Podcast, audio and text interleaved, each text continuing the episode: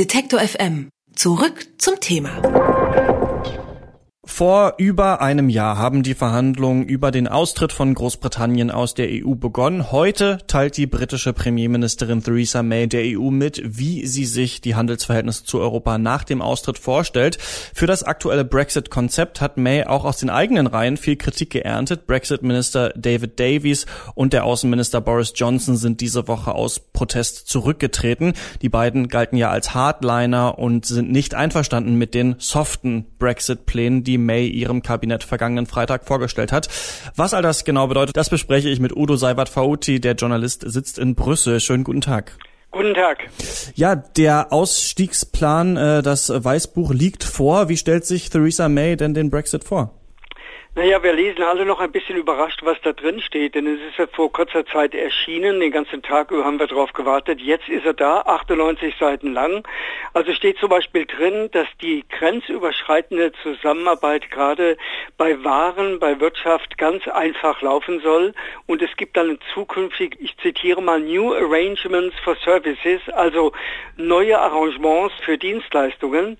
Dann will man den Konflikt zwischen Irland und Nordirland, also der Grenze, Grenze dort, das wäre dann ja eine EU-Außengrenze in Zukunft, den will man auch so beilegen, dass man dafür einen Special Deal macht und was ganz wichtig ist, hier steht's, it would end free movement. Also auf gut Deutsch, die Personenfreizügigkeit ist zu Ende.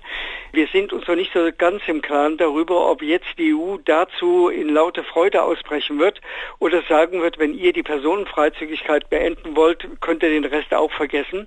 Also ich glaube mal, dass was da jetzt vorliegt, ist so ein bisschen, was Frau Merkel mal genannt hat, Cherry-Picking. Also wir suchen uns die Kirschen raus und den Rest, den wollen wir nicht.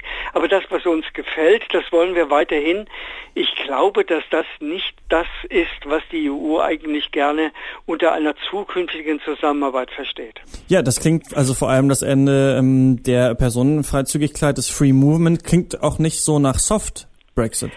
Das klingt nicht nach Soft. Sie hat wohl auf Drängen auch der Rechten in der konservativen Partei in London darauf Wert gelegt, dass solche Sachen da drin stehen, während sie auf der anderen Seite, ja, man darf nicht vergessen, Premierministerin Theresa May ist einmal für den Verbleib in der EU eingetreten.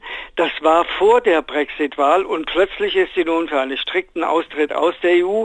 So schnell können sich politische Meinungen manchmal ändern. Also das, was da drin steht, ist so eine Mixtur aus. Also wir wären ja gerne noch in der EU, wir würden ja auch ganz gerne das noch alles mitmachen, aber seht doch ein, liebe EU, wir müssen etwas Neues machen, weil meine Rechten in der konservativen Partei wollen unbedingt aus der EU raus, koste es, was es wolle. Übrigens auch interessant, dass Frau May eigentlich gerne die Gesundheitskarte gerne weiter hätte, denn sie weiß natürlich, dass in Südfrankreich und in Spanien ganz viele Briten als sogenannte Expats seit Jahrzehnten leben, die davon betroffen sind. Und man kann sich vorstellen, wenn der Gesundheitspass wegfällt, die die EU ja für alle EU-Bürger hat, dann wird das ganz schön teuer, wenn unten ein Expert mal eben zum Arzt geht, der ihn dann auffordert, vorher mal zu bezahlen, bevor er eine Behandlung bekommt. Wie sieht's denn mit der Arbeitnehmerfreizügigkeit aus? Das stand ja auch zur Debatte. Ja, also diese Arbeitnehmerfreizügigkeit wird in diesem Dokument mit dem Satz zitiert, dass man eigene äh, Gesetzgebungen einführen will und den hohen Standard der Arbeitsgesetzgebung beibehalten will. Äh, also das sind so Sprüche, die wir schon seit einigen Monaten erleben. Aber eigentlich ist das nichts Konkretes. Und ich denke mal, wenn man die Zusammenfassung der EU-Verhandlungsdelegation äh, äh, kennt, die da in Brüssel arbeitet, dann kann man sich vorstellen, wie die darauf reagieren werden. Also Sie scheinen jetzt doch auch etwas überrascht zu sein, dass doch auch äh, rechtere Forderungen da äh, Einzug erhalten haben. Überrascht nicht, das läuft derzeit in Großbritannien einfach so, äh, dass die Rechten beruhigt werden müssen, während die Remainer, so heißen sie offiziell, die also in der EU bleiben wollen, dann auch abgefunden werden sollen. Aber ich weiß nicht, ob diese Vorlage nun das Nonplusultra ist, wie man sich die zukünftige Zusammenarbeit zwischen der EU und äh, dem United Kingdom vorstellen kann. Ich bin sehr gespannt, wie darauf die EU reagiert, denn Wir dürfen nicht vergessen, Juli und August sind Urlaubsmonate in Brüssel, aber auch in Straßburg und in Frankreich und Belgien. Dort pflegen normalerweise Diplomaten nicht zu arbeiten. Wenn aber die EU will, dass Anfang Oktober bereits ein fertiger Deal auf dem Tisch liegt, der dann an alle 27 verbleibenden EU-Länder und Parlamente geht, bevor diese Entscheidung dann wieder ans EU-Parlament geht, ich glaube, das wird doch eine sehr interessante zwei Monate werden, bis wir dabei sind. Also jetzt müssen aus dem Urlaub direkt wieder zurück. Das könnte ich mir sehr gut vorstellen. Monsieur Barnier, äh, der Verhandlungsführer der EU, wird es sicherlich schon seit gestern vorliegen haben, diesen Entwurf. Aber ich weiß nicht, wie da die Staatschefs drauf äh, reagieren will, werden. Man hört ja, Frau Merkel habe gesagt, das sei nun ein guter Entwurf und mit dem könne man leben.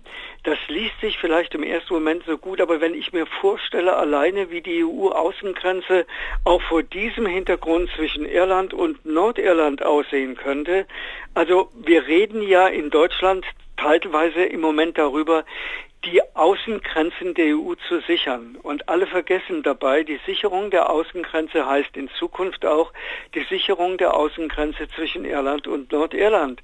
Und wie die aussehen soll, kann ich mir auch nach diesem, was jetzt vorgelegt worden ist, noch nicht so richtig vorstellen. Äh, es sei denn, man kann sich vorstellen, dass vielleicht 10.000 Bundespolizisten aus der Bundesrepublik Deutschland dort die Grenzwache übernehmen. Also äh, das sind alles so Gedankenspiele, die könnten wirklich bald Realität werden. Was sind jetzt die nächsten Schritte? Also in der EU wird das jetzt äh, überarbeitet? In der EU wird es erstmal genau gelesen, es wird diskutiert werden und dann muss man irgendwann in der EU-Verhandlungsdelegation unter Leitung des Franzosen Barnier und übrigens als Stellvertreterin sitzt dort eine Deutsche, die sehr gut die EU kennt, äh, drin. Die werden das erstmal genau auseinander äh, reden, auseinander diskutieren. Dann muss man vielleicht noch mal ein bisschen nachverhandeln und irgendwann muss dann diese Delegation der EU einen Vorschlag an die Staatschefs der EU machen ob dies eine Grundlage ist, ja oder nein, wenn Herr Barnier sagt, so nicht, äh, dann wird es wirklich interessant werden. Und ähm, was denken Sie, ähm, werden die Reaktionen sein? Also kann es zum Beispiel auch möglich sein, dass es vielleicht doch nochmal den Exit vom Brexit gibt? Dies würde ich mal nach allem, was ich aus Großbritannien höre, was ich auch aus Schottland höre, Schottland, das wissen Sie, hatte 65 Prozent für den Verbleib in der EU gestimmt und ist überhaupt nicht zufrieden mit dem, was es da aus London zu hören bekommt. Also ich könnte mir sehr viel mehr vorstellen, bevor es einen Exit aus dem Brexit gibt, den die Politik in London auf gar keinen Fall will, dass wir zu einem Hard Brexit kommen, dass es am Ende der Diskussionen am 29. März 2019 überhaupt gar keine Vereinbarung gibt und dann wird das Ganze interessant, denn dann gibt es über Nacht plötzlich Visagebühren und die Wareneinfuhr aus dem UK in die EU und aus der EU in das UK wird plötzlich zum Stocken kommen. Gibt es denn auch was, was Sie für gelungen halten an Theresa Mays Konzept? Darüber reden wir gerade noch, was denn nun das Gelungene dabei ist. Sie hat, glaube ich, nachgegeben. Sie weiß sehr genau, dass sie der EU Zugeständnisse machen muss, was aber die Rechten in der konservativen Partei, die auch noch im Parlament sitzen, strikt ablehnen. Deswegen die Ministerrücktritte der, von David Davis und Boris Johnson und anderen Juniorministern, wie das so schön heißt, also Staatssekretären, die sind strikt dagegen. Äh, ich weiß nicht, welche Reaktion jetzt von den Rechten in der konservativen Partei des Vereinigten Königreiches auf diese Vorlage kommt. Und man hört auch, Herr Farage hat sich vorgenommen, als ganz Rechter, der ja unbedingt den Brexit wollte, nun wieder in die Politik einzusteigen. Also ich denke mal, wir werden uns in den nächsten vier, fünf Wochen noch auf einiges aus dem UK gefasst machen müssen. Theresa May hat der EU heute das aktuelle Brexit-Konzept vorgestellt. Über die Verhandlung habe ich mit Udo Seibert-Foti gesprochen. Er ist Journalist und sitzt in Brüssel. Vielen Dank. Vielen Dank fürs Interview. Wenn Sie Detektor FM unterstützen wollen, schauen Sie doch mal auf detektor FM slash Danke. Dort haben wir alle Möglichkeiten zusammengefasst. Sie können uns per Überweisung, PayPal oder einfach mit Steady unterstützen. Alle Informationen im Bereich Unterstützen auf unserer Webseite.